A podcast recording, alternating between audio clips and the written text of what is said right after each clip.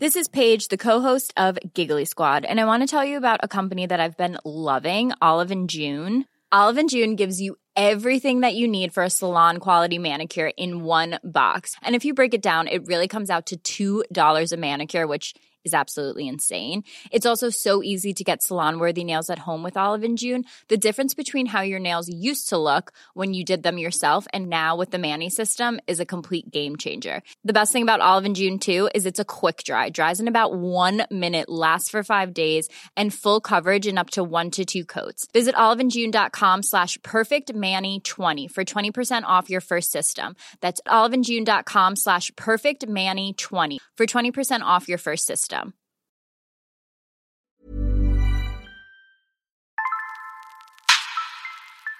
À mon sens, il faut vraiment voir euh, quel rôle joue l'influence et l'influenceur tout au long du parcours consommateur, tant d'un point de vue euh, d'audience, d'un point de vue résonance et d'un point de vue euh, pertinence.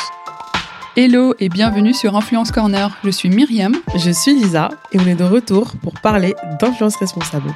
Souvenez-vous, l'été dernier, on a réalisé une capsule avec la RPP dans laquelle on a donné la parole à huit créateurs de contenu qui ont raconté leur cheminement vers l'influence responsable. À l'heure où l'influence fait l'actualité, c'est important d'entendre la voix des marques sur le volet de l'influence responsable. C'est pourquoi, en ce début d'année, on est allé à la rencontre de marques emblématiques comme L'Oréal, Guerlain, Procter Gamble, La Berry ou encore Belle. Dans ce podcast, on a parlé d'impact, d'influence, de représentation et de diversité, mais aussi des enjeux de réputation. Toutes les marques qu'on a interrogées ont raconté l'envers du décor de leur communication. Cette série de podcasts a été réalisée en collaboration avec l'Union des marques, association représentative des entreprises et des marques et créatrice du programme FAIR. Une production Bull Studio. Bonne écoute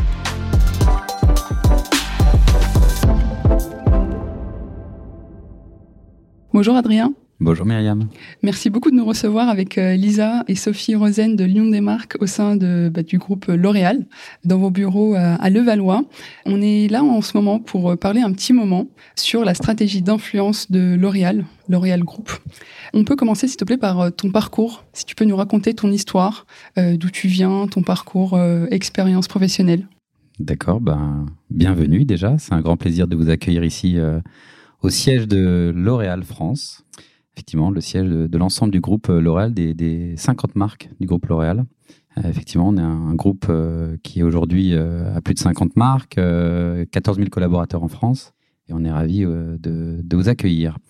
écoute, mon, parcours, moi j'ai un peu plus de 40 ans maintenant, je suis parisien, j'ai beaucoup vécu à l'étranger dans mes jeunes années, j'ai vécu mes premières années aux États-Unis, puis après, je suis rentré à l'âge de 6 ans en France. Euh, ça m'a beaucoup façonné, dans, je pense, dans mon, dans mon expérience et dans ma, dans ma vision des choses.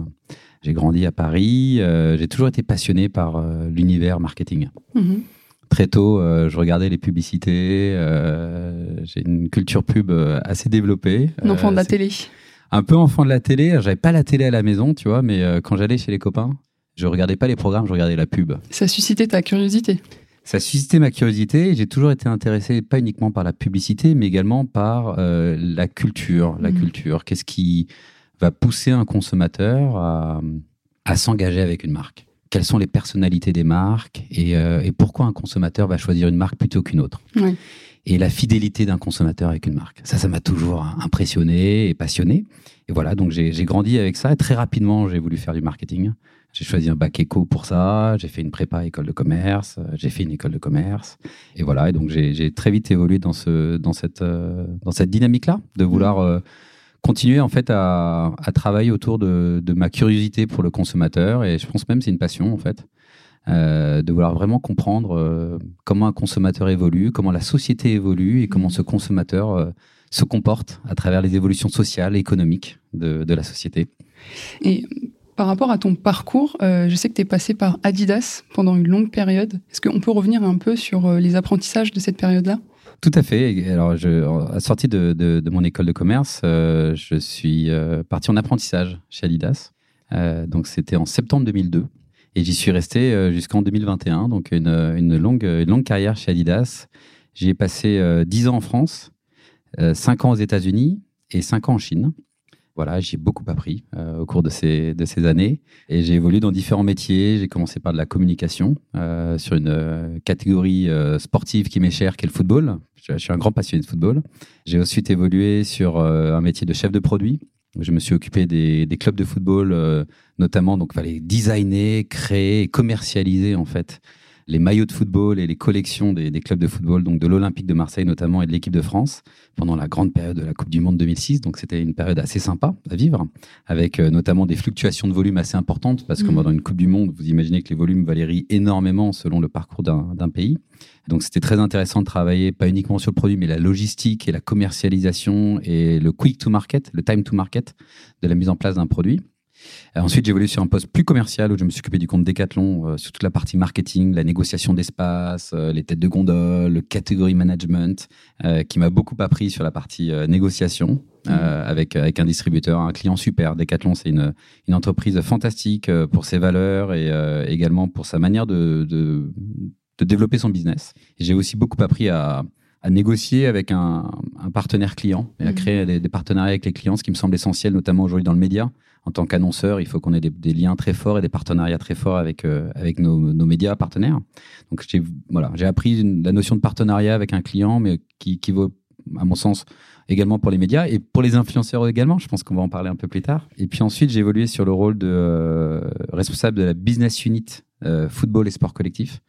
donc je m'occupais voilà de tout le PNL du, du, de la catégorie football avant d'évoluer sur euh, aux États-Unis. Je suis parti aux États-Unis où je me suis occupé du business basketball mm. worldwide. Euh, avec une grosse propension du coup sur euh, les États-Unis. Oui, une grosse culture basket aux États-Unis. Très grosse culture basketball, effectivement. Et voilà, ensuite j'ai fait de la partie business et communication pour le basketball, donc toutes les campagnes de télé, les réseaux sociaux, toutes nos voilà toutes, nos toutes nos, instances de communication, euh, toutes nos campagnes de communication pour euh, pour le basketball, qui est une catégorie très intéressante parce que euh, elle a elle a une culture très forte, mm. implantée à la fois dans le sport américain, mais également extrêmement dans le lifestyle.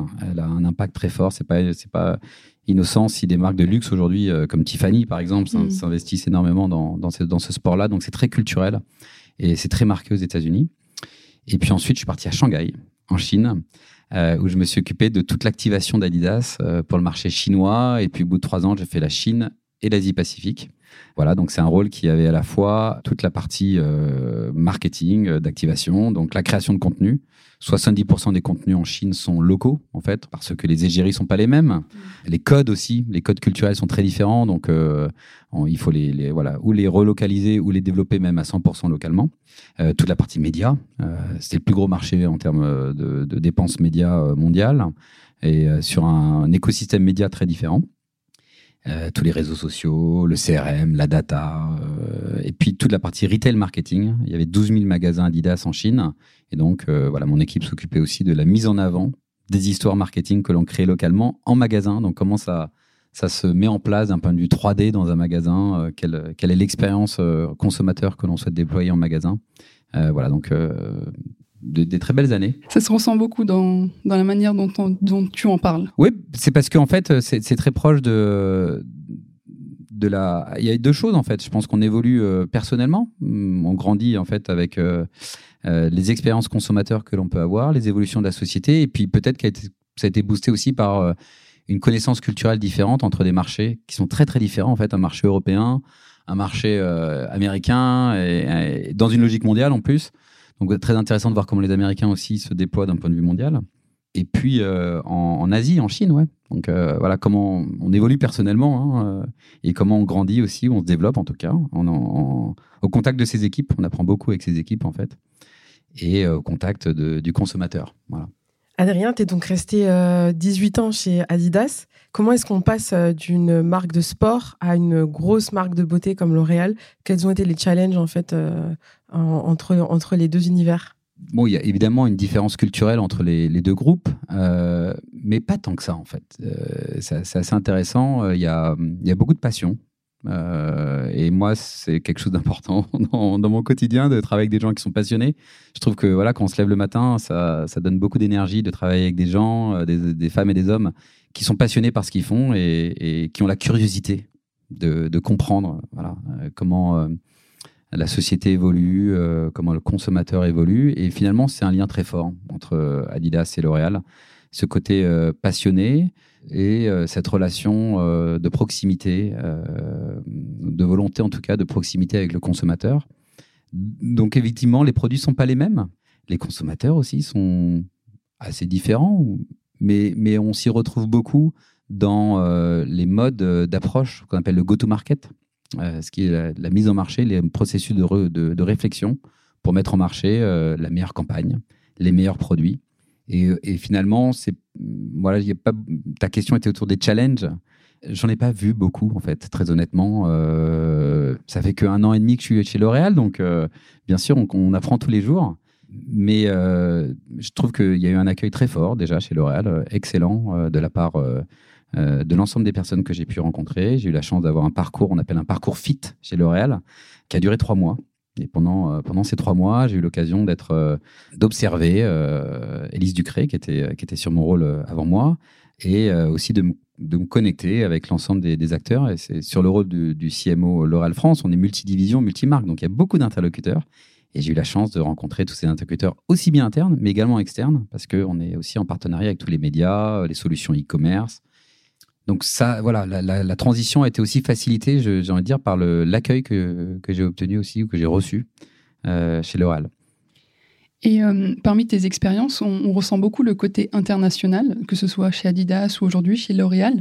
Qu'est-ce que euh, tu as pu observer et, voir sur les différents marchés par rapport à la France? Ça, c'est passionnant.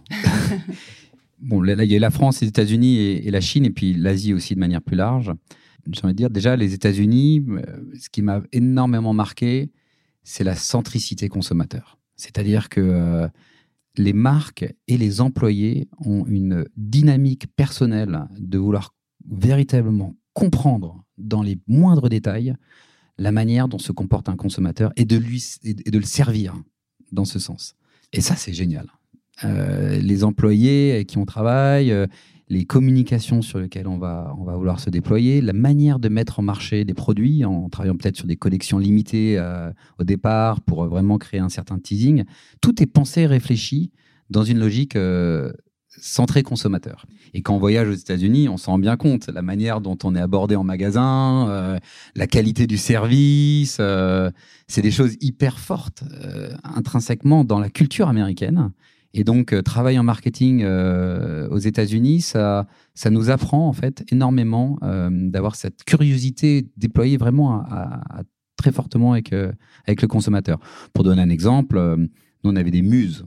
On appelait ça des muses. C'était, voilà, on disait, il avait un prénom, c'était ce consommateur. On savait quel âge il avait, on savait où il habitait. Il existait. C'était un consommateur qui existait réellement, qui était pour nous notre muse, notre euh, North Star. Et c'était euh, dans nos meetings, on, ne parlait pas du consommateur, on parlait euh, de ce consommateur. Donc c'était James, il habitait à New York, il avait 14 ans, on savait sa high school. Et une fois tous les trois mois, on allait le visiter. Et on passait une journée avec lui pour voir. on était dans un fast-food avec lui, on voyait quels étaient les sujets de, de conversation qu'il pouvait avoir, quels, quels, étaient ses réseaux sociaux. On le suivait sur les réseaux sociaux. Donc et il y avait donc une relation personnelle, mais c'était notre muse, c'était véritablement le consommateur qui nous représentait le mieux. Donc aux États-Unis, il y a vraiment cette exigence de comprendre le consommateur et, du, coup de travailler euh, en fonction euh, sur la culture que peut nous donner ce, consommateur. Ça, c'est vraiment intéressant. Et il y a un autre élément intéressant, c'est la relation client plutôt commerciale, assez euh, straightforward, assez directe entre, euh, entre les marques et les distributeurs, qui est intéressante à observer aussi. Euh, je pense qu'ils sont un peu plus directs dans la manière de, de, travailler avec les distributeurs. Voilà, si un deal est fait, il est fait. S'il n'est pas fait, on, passe à autre chose. On va chercher d'autres partenaires clients. Voilà, c'est les deux choses qui m'ont marqué, mais vraiment la, centricité consommateur, elle est très forte aux États-Unis. Alors en Chine, ce qui est marquant, c'est trois choses. C'est euh, la profondeur des sujets, la portée, l'échelle de ces sujets, et la rapidité avec lesquelles ils sont déployés. Mm. C'est depth, scale and fast. C'est vraiment les trois sujets euh, qui ressortent en Chine. Euh, d'abord, la profondeur des sujets, c'est euh, l'écosystème chinois. Il est complètement intégré. Donc, votre e-com, votre CRM, votre réseau social, tout ça, c'est déjà une seule et même chose à travers Alibaba ou Tencent, qui sont deux plateformes chinoises. Et qui vont avoir du coup la capacité de gérer vos campagnes marketing, vos activations consommateurs avec une profondeur incroyable. Parce que euh, chacune des, points de contact, chacun des points de contact avec le consommateur, vous allez pouvoir engager avec eux directement et de manière euh, assez rapide en fait. Mais c'est également la même chose sur, on appelle le O plus O, donc le online, les, sites, euh, les sites marchands, les sites e-commerce marchands et le offline, donc les magasins retailers physiques sont aussi coordonnées. Donc votre base de données va être commune, vos campagnes vont être communes. Il y a beaucoup de direct consumer, donc de magasins euh, que vous pouvez traiter en direct. Et donc tout cet écosystème, vous voyez bien qu'on va pouvoir l'aborder avec une très forte profondeur. Ensuite, c'est bien entendu l'échelle, la portée incroyable, le marché, euh, voilà, plus d'un milliard, 300 millions de personnes. Donc, euh, la base de données d'Adidas, sans donner des chiffres, c'était euh, plusieurs dizaines de millions de personnes hein, avec lesquelles on pouvait se connecter.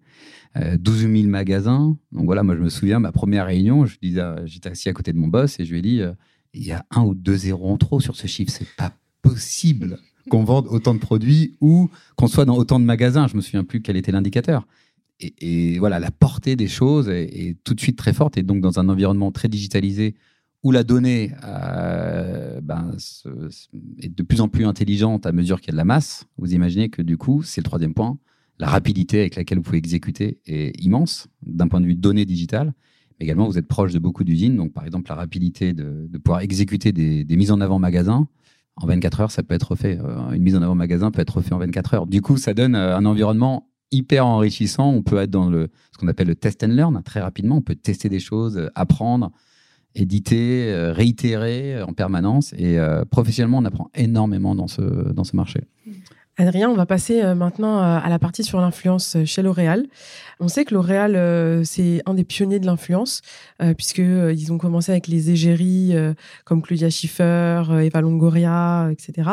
Est-ce que tu penses que, selon toi, les, les égéries, c'était les premières influenceuses bien avant tout le marketing d'influence qu'on a aujourd'hui? Assurément. Oui, je pense que la, dynamique du marketing, en fait, c'est créé avec euh, des porte-paroles, en fait. Et la beauté, pour ça, a été, euh, précurseur, parce qu'évidemment, ça renvoie une image euh, très forte. Et du coup, les égéries ont, pu forcément façonner nos marques également et ajouter de la crédibilité, également de l'expertise sur, sur nos produits. Donc, assurément, je pense qu'effectivement, le déploiement des égéries, mais qui date d'il y a, en fait, il y a près de 50 mmh. ans, 60 ans, hein, a, été le, premier pas vers, euh, vers le début de l'influence. Et l'influence que l'on voit aujourd'hui, c'est véritablement les réseaux sociaux finalement. C'est très intéressant de voir le lien qui existe entre les égéries et les médias. L'un façonne l'autre, puisque derrière, c'est une question de contenu et une question de manière d'aborder le consommateur, euh, de channeling, la manière dont on va diffuser finalement le message au consommateur. Donc, euh, effectivement, les, les égéries étaient plutôt sur un, de manière assez unique, avec un contenu unique diffusé en télé et répété avec, euh, de manière assez importante dans les années, euh, dès les années 70 d'ailleurs. Hein. C'est là où on a vu la, première, les premières sorties d'égérie euh, dans la beauté, mais qui a, continué dans les années 80, 90. Et puis avec l'arrivée des réseaux sociaux, petit à petit, effectivement, s'est façonné une approche d'influenceur.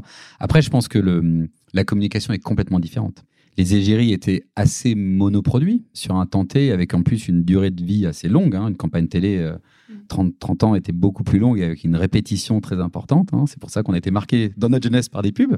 Or, avec le déploiement des réseaux sociaux, bah, les, les, les, influenceurs, en tout cas les égéries, ont dû s'adapter et être moins monoproduits, donc euh, multiproduits, parfois même multimarques, hein, ce qui est le cas de certaines égéries aujourd'hui, et avoir un contenu qui est euh, très différent et qui s'adapte aux réseaux sociaux. Un contenu sur TikTok euh, va pas être le même qu'un contenu sur Instagram, va pas être le même que sur Snapchat.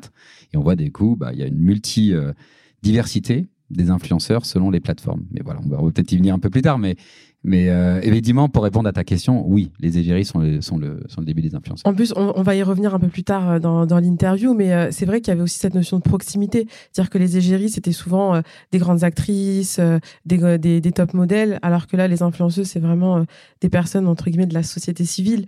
Donc, il y avait aussi cette notion, je pense, de, de, ouais, de proximité qui était, qui était bien loin, en fait. et en plus, les campagnes, comme tu disais, elles étaient... c'est intéressant parce qu'on les voyait traverser les années. Et comment elles ont pu se réinventer maintenant euh, avec le monde des influenceuses, euh, de ces égéries L'Oréal traditionnelles? Elles, gardent un rôle hyper important dans toute l'approche de notoriété et, euh, et de lien, en fait. C'est des égéries, pour la plupart, qu'on a depuis longtemps. Donc, il y a une vraie authenticité du message et un vrai, une un relationnel qui se met en place. Et à mon sens, c'est ce métier autour de l'influence, mais également du relationnel avec les égéries, est essentiel. Ce qui, ça commence par de l'humain, finalement. Ça commence par euh, un vrai lien entre le groupe, la marque et l'égérie. et donc, cette capacité à avoir une très bonne relation humaine pour que le message soit d'autant plus authentique et puis aussi fidèle. quand une égérie, alors on parlait d'Eva Longoria, on peut parler de Julia Roberts aussi, euh, qui sont des, égéries qu'on a depuis très longtemps. Il y a un lien qui est plus simplement que commercial. Hein. C'est un lien qui est humain, qui est affectif entre ces marques et, ces égéries. Et donc, on a pu créer, je pense, une vraie, une vraie fidélisation. Donc, elles ont toujours un rôle très important d'authenticité, de fidélité, de notoriété également. Et euh, lorsqu'elles jouent sur un, dans le domaine, euh, notamment sur des pubs télé. On va jouer sur la notoriété du, produit, mais également sur la répétition, puisque euh, Gilles Robert sur La vie est belle, on a eu plusieurs campagnes avec elle sur, euh, sur le parfum Lancôme. Et donc, on joue aussi sur la répétition et là aussi la fidélité auprès de nos, de nos consommateurs. Donc voilà, donc je pense qu'elle garde un rôle très important sur de la notoriété, sur l'authenticité, différent que celui que peuvent jouer aujourd'hui les influenceurs, euh, qui va être un rôle un peu plus proche, effectivement. Tu disais qu'ils sont dans la société civile, même si aujourd'hui, maintenant, certaines influenceurs sont devenus des vrais égéries. Ah oui, c'est clair qu'aujourd'hui, elles sont passées d'un monde à un autre, ça c'est sûr. La limite est très, euh, très, très fine finalement entre les égéries et les influenceuses qui peuvent euh, aujourd'hui avoir des centaines de milliers d'abonnés et qui ont aussi cet engagement et cette proximité avec leur communauté. Qu'est-ce que vous allez aller rechercher finalement quand vous allez chercher une influenceuse sur les réseaux sociaux par rapport à une égérie justement euh, dans la publicité Je pense qu'on va chercher plusieurs éléments. D'abord, le côté authentique. Mm. Euh, être sûr que, euh, que ce soit pour l'influenceur ou l'égérie d'ailleurs, c'est la même chose. Mm. Être sûr que cette personne a un lien important avec la marque, que sa personnalité soit en lien avec la marque. Et voilà, dans un groupe qui a, qui a plus de 50 marques, mm. Euh, on va pouvoir trouver euh, une solution par rapport aux différentes euh, personnalités qui existent. Mais déjà être sûr qu'il y a une, forte authenticité, que cette influenceuse et connaisse les produits, les essaye, et plus que ça même les, ait, les adoptés. donc c'est un premier élément. Deuxième élément, on va rechercher la crédibilité. être sûr que cette influenceuse ou cette égérie soit voilà, crédible pour parler du produit et pour le porter et pour en être un, un mmh. porte-parole. Et puis après, on va regarder aussi l'audience. L'audience en termes de volume, mais également en termes de pertinence. Donc, euh, être sûr que voilà, il y a une audience suffisamment importante, selon les stratégies d'ailleurs, parce que parfois on va regarder des nano-influenceurs, c'est-à-dire des mmh. influenceurs qui vont être beaucoup plus petits, mais avec une communauté très soudée. Donc là, ça va être la pertinence de, mmh. la, de la communauté. Donc euh, voilà, on va regarder authenticité, crédibilité, audience au point de vue euh, volume, mmh. ou au point de vue pertinence, c'est-à-dire être sûr que l'audience capturée par cet influenceur ou cette égérie soit véritablement pertinente.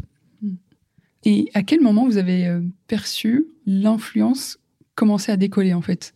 Une fois que vous avez mis justement en place, enfin que, que, vous ayez ces égéries, que vous faisiez appel à des influenceuses, comment vous avez perçu que l'influence commençait à décoller, qui que ça vous apportait des choses concrètes en termes de chiffres, par exemple? Alors déjà, on, on s'en est rendu compte, le premier signal, euh, déjà, comme tout le monde hein, qui est curieux, euh, on, est aussi des consommateurs euh, et on voit bien l'influence que peuvent avoir les réseaux sociaux sur notre quotidien. Donc, la montée en puissance, évidemment, des réseaux sociaux sur les 15 dernières années font que naturellement, l'influence est devenue un levier essentiel. C'est le, le, premier élément. Deuxième élément, c'est l'engagement, voire la capacité pour un influenceur à avoir un certain niveau d'engagement, un certain niveau de vue. Euh, donc on se rend compte non seulement de l'audience euh, qui est touchée, mais également euh, de la manière, la profondeur avec laquelle cette audience est touchée. donc le niveau d'engagement nous fait, nous fait comprendre. voilà. Et puis petit à petit, ben, il y a des exemples très concrets hein, de campagnes qu'on a pu mettre en place dans lesquelles l'influence, voit très fortement que si on met une campagne d'influence, naturellement, notre part de marché va augmenter et nos ventes avec. Donc il y a des outils de mesure qui sont évidents. Mais le premier élément, c'est d'abord euh, l'audience et l'engagement. Et, moi, je fais très attention à l'engagement parce que ça donne euh, une bonne visibilité, la part d'engagement. Hein. C'est-à-dire, euh, finalement, le ratio du nombre de personnes qui ont vu par rapport au nombre de personnes qui ont engagé. C'est toujours l'indicateur pour moi qui est le plus pertinent pour vérifier, un, la capacité de l'influenceur à vraiment faire la différence et deux, son impact sur le marché. Et euh, si on repart euh, un peu dans certaines campagnes, on voit que euh, L'Oréal, ça a été quand même un des pionniers, par exemple sur, sur TikTok, avec notamment Garnier et la campagne Air Food, où Garnier justement avait impliqué vraiment les, les abonnés à ces campagnes publicitaires et d'influence. Est-ce que, selon toi, c'était le but d'être sur TikTok et d'être pionnier aussi sur TikTok, c'était vraiment d'atteindre une, une cible plus jeune? Absolument. En fait, chaque plateforme va avoir un rôle différent. Et c'est ça qui est hyper intéressant euh, dans cette dynamique d'influence, c'est qu'on voit bien que euh, bah, Facebook était euh, voilà, un principal et seul réseau d'ailleurs fin des années 2000, 2007, 2008, 2010 jusqu'à 2012 on va dire avant l'arrivée d'Instagram avait une certaine manière de façonner, c'était plutôt des, des micro-influenceurs à cette époque-là. Instagram a une approche beaucoup plus visuelle, euh, mais visuelle euh, très qualitative euh, de, de l'influence, et plutôt du coup touchant des cibles, on va dire un peu plus autour de, du 30, 30, 30, 40 ans. Et TikTok, effectivement, avec déjà, il y a eu les stories hein, déjà chez Instagram, il y a eu Snap aussi qui s'y est mis, et, et TikTok a une approche beaucoup avec son algorithme et avec une une approche beaucoup plus rapide du développement du contenu euh, plus vers les jeunes. Donc, chaque plateforme, et on, pourrait parler de d'autres, on pourrait parler de l'émergence de Discord qui va arriver sur le marché, et qui arrive sur le marché, Biril, Twitch, euh, qui sont aussi des, des nouvelles euh, types de plateformes qui arrivent et dans lesquelles on va aussi se réinventer dans notre manière de, de communiquer. Ce qui est important, c'est que l'influenceur soit en pleine possession de l'outil et de la plateforme qu'il utilise. Il y a certains influenceurs qui sont extrêmement bons sur, euh, Insta, euh, d'autres qui vont être meilleurs sur Twitch et d'autres qui vont être meilleurs sur, euh, TikTok. Et donc, on voit bien qu'effectivement, on va se rajeunir, certainement, parce que les cibles sont différentes et les manières d'utiliser les, médias sont différents. Et donc, on s'adapte par rapport à ça et on travaille aussi main dans la main avec les influenceurs pour être sûr qu'on puisse se déployer sur différents réseaux sociaux. Il y a des influenceurs qui sont euh, que vous utilisez chez L'Oréal euh, à la fois sur euh, spécifiquement sur des campagnes Instagram et ensuite sur des campagnes TikTok par exemple ou alors vous pouvez mixer les choses. Bien sûr, on va quand on va aborder une campagne, on va regarder déjà quelle est l'audience, quel type de consommateur on cherche, on cherche à, toucher par rapport à un produit. vous n'allez pas chercher à toucher les mêmes consommateurs sur un anti-aging euh, versus de la colo versus euh, un produit sur Mixa ou DOP par exemple. Hein. ça va être des, consommateurs très très différents. Donc on va cibler ça. Et une fois qu'on a une bonne compréhension de l'audience, on va cibler du coup le type d'influenceurs qui vont pouvoir toucher cette audience. Et naturellement, un influenceur, si vous touchez une, cible plus jeune, il y a, y a, beaucoup, à, beaucoup à parier pour que cet influenceur soit encore plus à l'aise sur, sur TikTok par rapport à d'autres médias, où c'est construit son audience sur TikTok. Et, si on reprend un petit peu euh, au, global, euh, quelle est la place aujourd'hui euh, de l'influence dans la stratégie digitale globale et surtout aussi, comment vous concevez votre stratégie d'influence au sens large?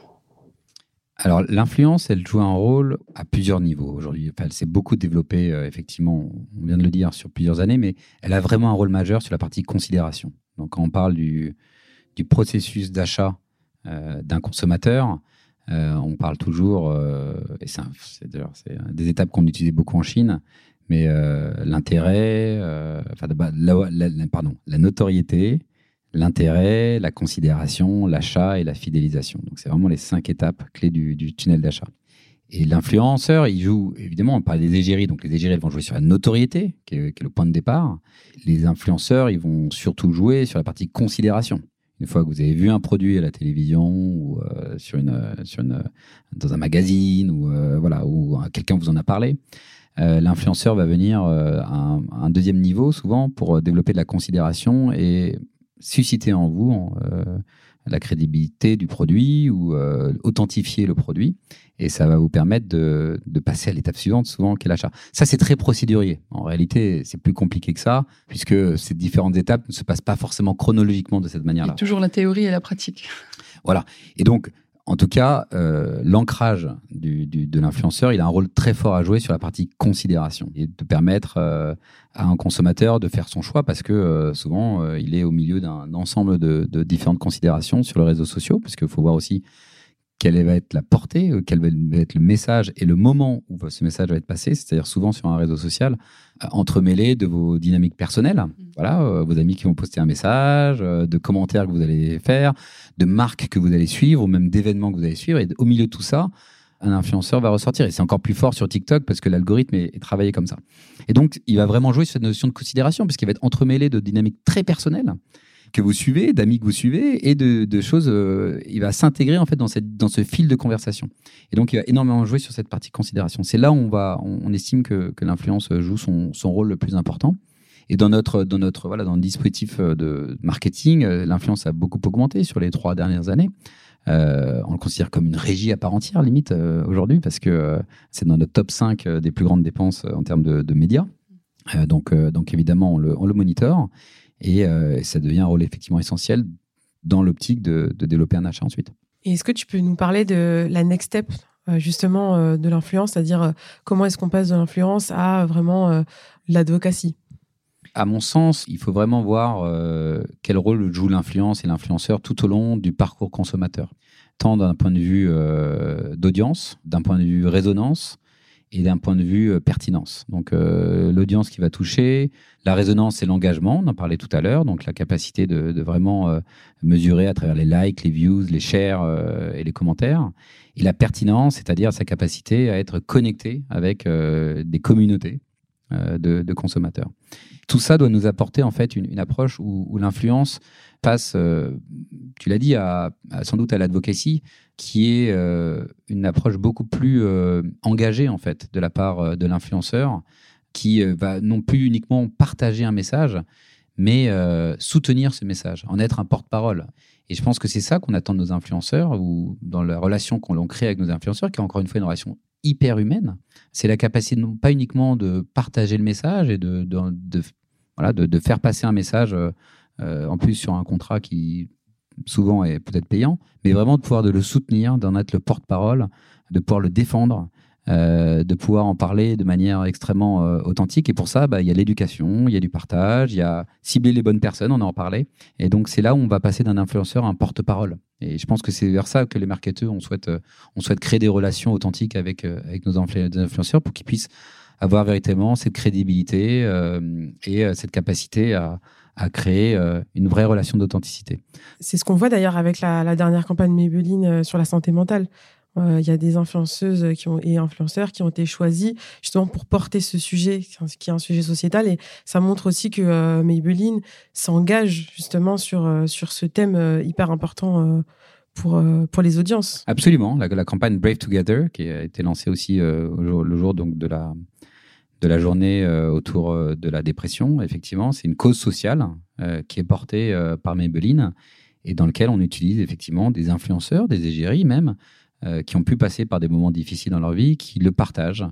Et je pense que ça permet à chacun, avant, avant du côté mercantile et marketing de la chose, bah, de dire voilà si euh, d'autres personnes que je connais sont passées par là peut-être que moi aussi je passe par là et donc de reconnaître euh, cet, aveu c'est le point de départ en fait d'un retour à la vie normale on va dire c'est cette capacité à se reconnaître et donc euh, Maybelline va aider en fait euh, chaque consommateur peut-être via des influenceurs qui sont peut-être passés par là à faire en sorte que le message résonne et surtout euh, puisse toucher des personnes qui ont besoin de effectivement d'avoir une un espace de, communication pour euh, partager les, difficultés par lesquelles elles peuvent passer. On a remarqué sur euh, les campagnes L'Oréal qu'il y a beaucoup de mix entre les différents canaux, les différents formats, c'est-à-dire qu'on peut passer euh, d'une pub, des, des égéries pub qui se retrouvent à être des égéries sur les réseaux sociaux et vice-versa. Est-ce que tu peux nous parler de ce mix de formats et aussi du côté média, puisque tu nous as parlé aussi en off de Dr Good et des engagements aussi avec certains médias. Comment est-ce que tout ça s'implémente et s'organise? Effectivement, il y a eu sur les quelques, campagnes d'influence qui sont assez intéressantes parce que les formats se, mixent effectivement. Si on prend l'exemple, par exemple, d'une première approche qu'on a pu avoir sur Mixa, sur le sérum ou sur l'Oral Paris d'ailleurs, on a vu euh, qu'on a mis en place une, campagne d'influence, donc en choisissant des bons influenceurs, des bonnes influenceuses pour, pousser euh, le sérum et, et on a vu à travers l'engagement, euh, le niveau de vue, que ces campagnes euh, avaient un très bon écho auprès de, des audiences. Et suite à ça, on a décidé de mettre du média pour euh, augmenter le reach, l'audience de nos campagnes. Et on a vu tout de suite, euh, effectivement, qu'il y a eu des impacts très forts sur le marché, qu'on a gagné beaucoup de parts de marché à travers cette approche. Donc c'est une approche intéressante de voir que l'influence avec du média permet de vraiment décoller sa performance.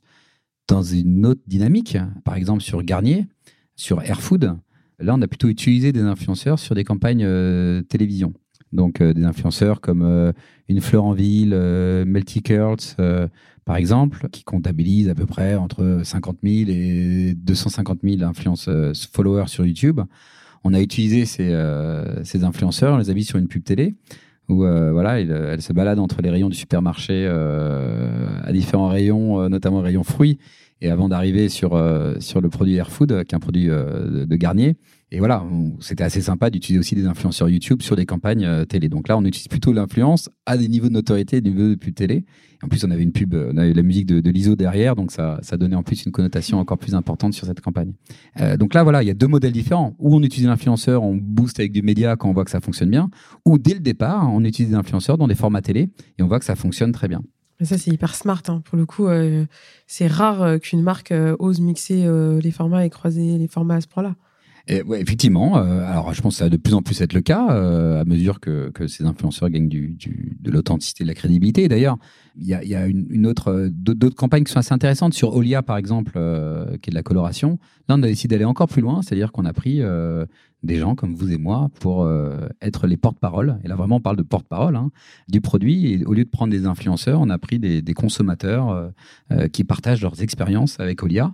Et là, on a véritablement vu aussi que ça rajoutait énormément en authenticité le message était d'autant plus authentique pour partager une expérience produit sans que ce soit forcément des, des influenceurs ou des égéries. Et, d'un point de vue, donc là, ça apporte beaucoup d'authenticité. Un autre élément qui est intéressant, c'est la crédibilité. On, utilise de plus en plus euh, des personnes euh, du, personnel médical. Donc, euh, tu parlais de Dr Good, de aussi, que l'on utilise aussi beaucoup sur tout ce qui est soins de la peau vont être aussi des personnes qui sont euh, des dermatos, des médecins, des pédiatres, euh, euh, qui vont pouvoir aussi crédibiliser le message et, le rendre d'autant plus, plus pertinent. Et on voit bien dans toutes les études que l'on peut faire qu'aujourd'hui, le personnel de santé, ce sont des, personnes qui ont d'autant plus de, poids dans cette partie influence, notamment sur toutes les problématiques santé, soins de la peau et qui arrivent véritablement à, driver cette, cette crédibilité. Donc, il y a à la fois ce choix de médias, mais il y a aussi ce choix d'authenticité avec des personnes comme vous et moi qui peuvent être aussi des porte-parole et ce lien de crédibilité avec des personnels de santé qui est très très intéressant à développer. C'est une super transition pour euh, passer à la troisième et dernière partie de, cet échange, pour aborder avec toi la stratégie d'ambassadeur et justement l'influence responsable. C'est un enjeu majeur aujourd'hui dans l'influence. On voulait voir euh, avec toi euh, qu'est-ce que L'Oréal propose aujourd'hui dans sa manière de s'organiser, les process en interne, pour assurer une influence responsable. Ah, effectivement, à mesure que l'influence est développée de manière assez organique et naturelle, il a fallu mettre en place quand même quelques, quelques éléments pour éviter que ce soit la jungle et qu'on fasse n'importe quoi. Et là, je pense que le groupe L'Oréal a été euh, très précurseur dans sa capacité de d'avoir une approche responsable, comme beaucoup d'autres sujets d'ailleurs. Hein. Euh, sur la partie sustainability, c'est le cas. Euh, sur la partie de nos campagnes digitales, on est aussi très responsable dans notre manière de, de communiquer sur des sites qui correspondent aussi à nos valeurs. Mais sur la partie advocacy, on a, on a mis en place plusieurs choses pour être sûr qu'on ait une, une communication responsable. Déjà, on a été une des premières marques euh, à adhérer euh, à ce qu'on appelle euh, l'ARPP, hein, qui est donc l'Observatoire de, l'influence responsable, qui vise en fait à donner, donc chacun de nos influenceurs doit avoir un certificat d'influence responsable pour pouvoir travailler avec nous qui permet bah, de fait, officialiser le statut de l'influenceur. Ça permet de professionnaliser le statut de l'influenceur. Ça protège les influenceurs d'ailleurs. Euh, ça leur permet d'avoir un certificat. Et pour nous, d'être sûr que euh, parmi, euh, on, a, on, travaille avec plus de 500 influenceurs. Parmi les, les 500 influenceurs, ils sont tous véritablement des influenceurs. C'est leur métier. on puisse véritablement officialiser leur statut.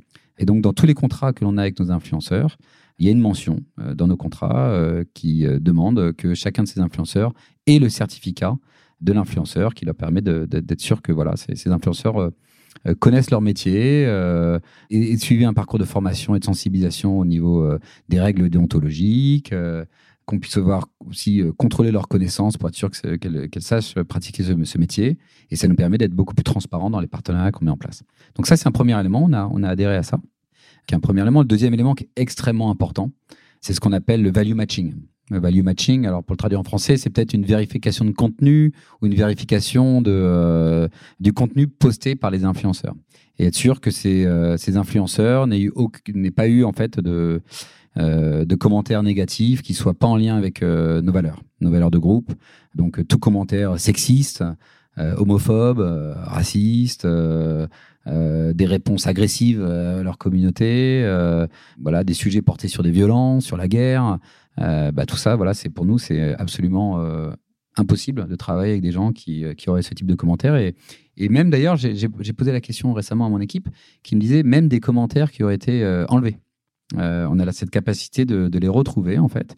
Et donc, lorsque, euh, à travers un audit que l'on fait, il y a un doute, ça remonte à l'advocacy manager qui va avoir du coup entouré en rouge différentes remarques qui auraient pu être faites par, par cet influenceur. Et donc, lui, on va prendre la décision de, de s'engager avec cet influenceur ou pas. Donc, on, vraiment, avec tous les influenceurs avec lesquels on travaille, on va voir ce qu'on appelle ce value matching correspondance de valeurs, on va dire.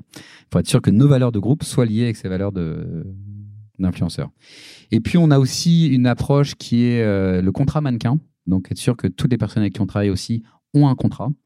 Et euh, ça paraît euh, comme ça anodin et naturel, mais par exemple, sur nos campagnes avec DOP ou Mixa ou Ultradou, on peut avoir des enfants qui sont dans ces campagnes d'influence. On, s'assure aussi qu'il y a bien un contrat qui existe. Voilà, c'est un travail qui est, qui est réalisé.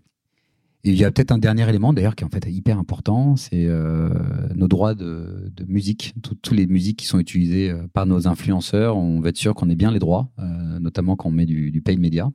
Donc on travaille avec Epidemic Sound, qui est une plateforme qui nous donne toutes les musiques qui existent, et pour être sûr qu'on ait bien les droits sur chacun des, des contenus. Et ça, vous voyez, c'est vraiment un rôle sur lequel on a un rôle responsable, parce que vous n'êtes pas sans savoir que, évidemment, si votre musique est connue, ça va jouer dans l'algorithme. Mm. Euh, notamment TikTok, qui est extrêmement friand des mêmes musiques. Euh, on, a, on, a, tous passé certaines minutes de notre vie à regarder des vidéos euh, avec la même musique et, et, voir bizarrement que cet algorithme nous, nous pousse une musique que, que l'on connaît bien. Et donc là, nous, on a pris le choix de si on n'a pas les droits, de pas avoir du contenu d'influenceur avec, avec ces musiques, et ça peut perdre notre performance. Mais on va être bien, bien sûr que voilà, on, a, on soit légalement responsable par rapport au contenu que l'on poste. Donc c'est des voilà, il y en a il y en a plein d'autres hein, euh, dans notre approche de, de, l'influence responsable, mais c'est les quatre sujets auxquels je auxquels je pense euh, ce matin. tu nous as parlé, Adrien, de euh, bah, d'engagement très fort de L'Oréal, notamment le certificat d'influence responsable de la RPP. Et on voudrait revenir aussi sur sur le programme FAIR de l'Union des marques, puisque L'Oréal est, est adhérent.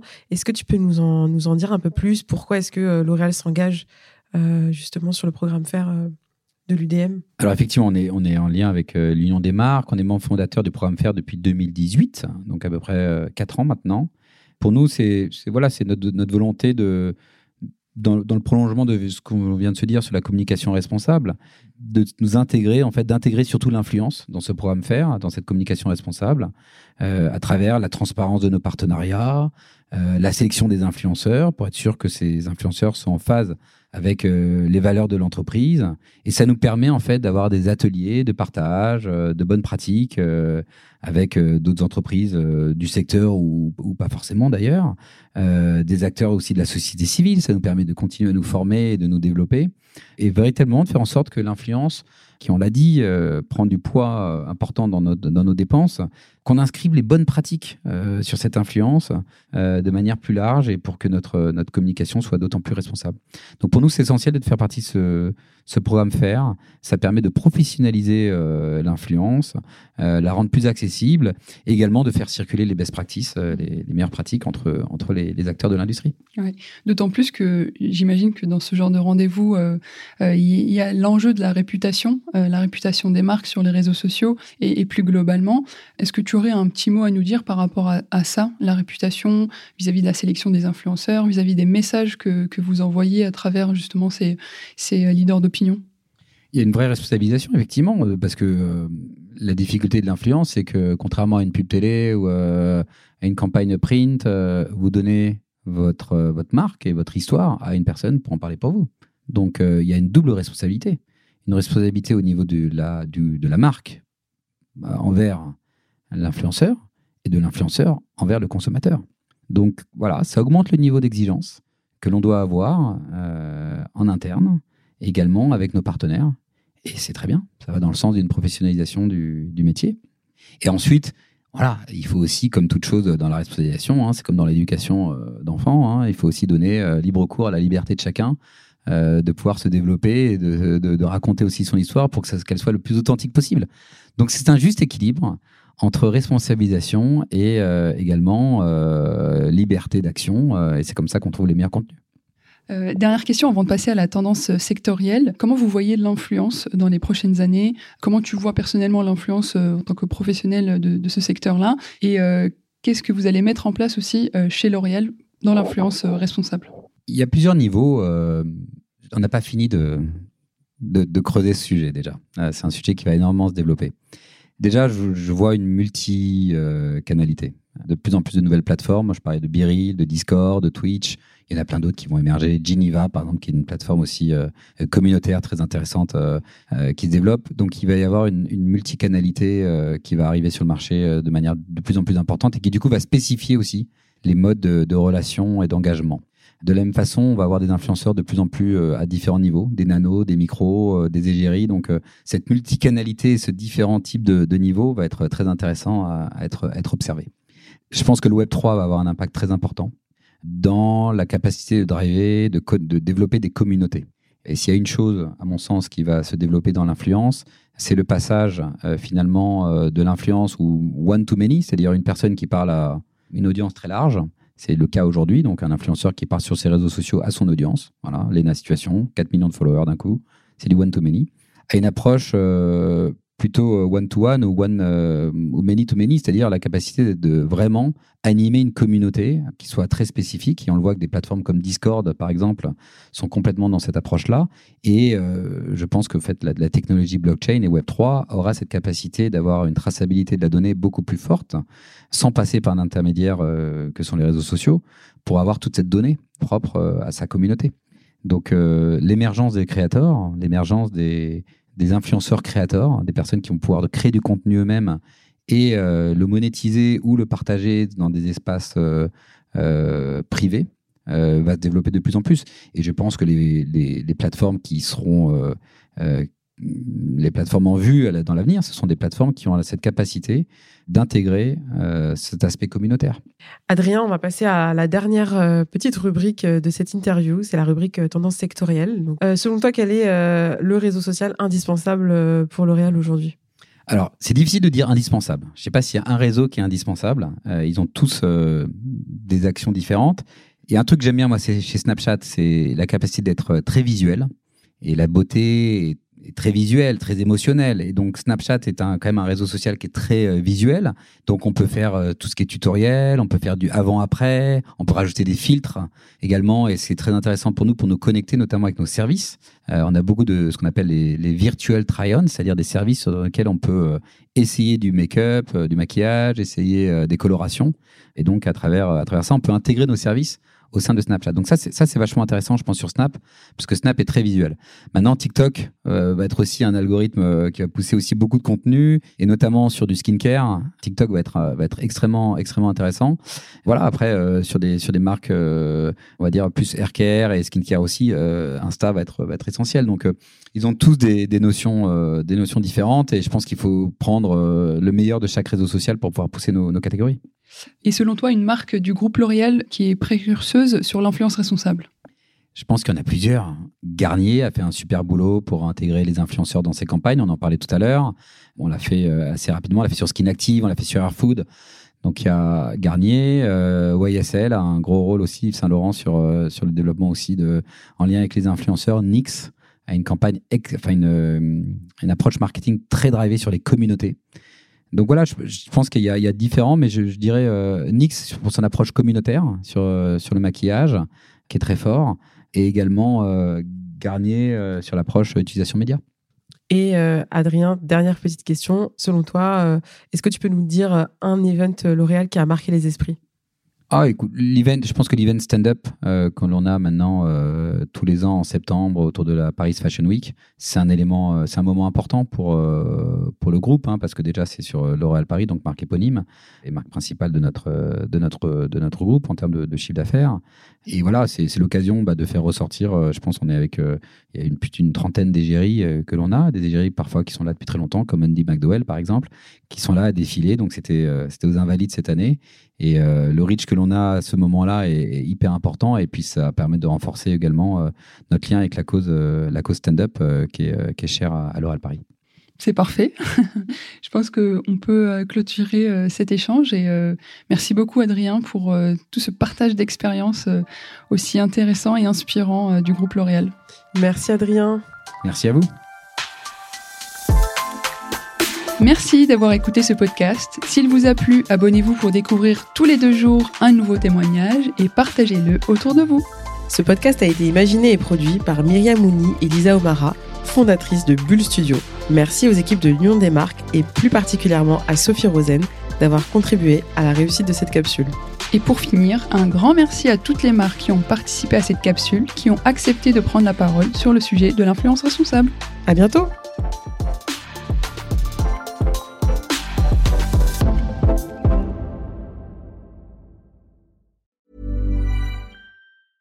Hey, it's Paige DeSorbo from Giggly Squad. High quality fashion without the price tag. Say hello to Quince. I'm snagging high-end essentials like cozy cashmere sweaters, sleek leather jackets, fine jewelry, and so much more. With Quince being 50 to 80% less than similar brands. And they partner with factories that prioritize safe, ethical, and responsible manufacturing. I love that. Luxury quality within reach. Go to quince.com slash style to get free shipping and 365 day returns on your next order. Quince.com slash style.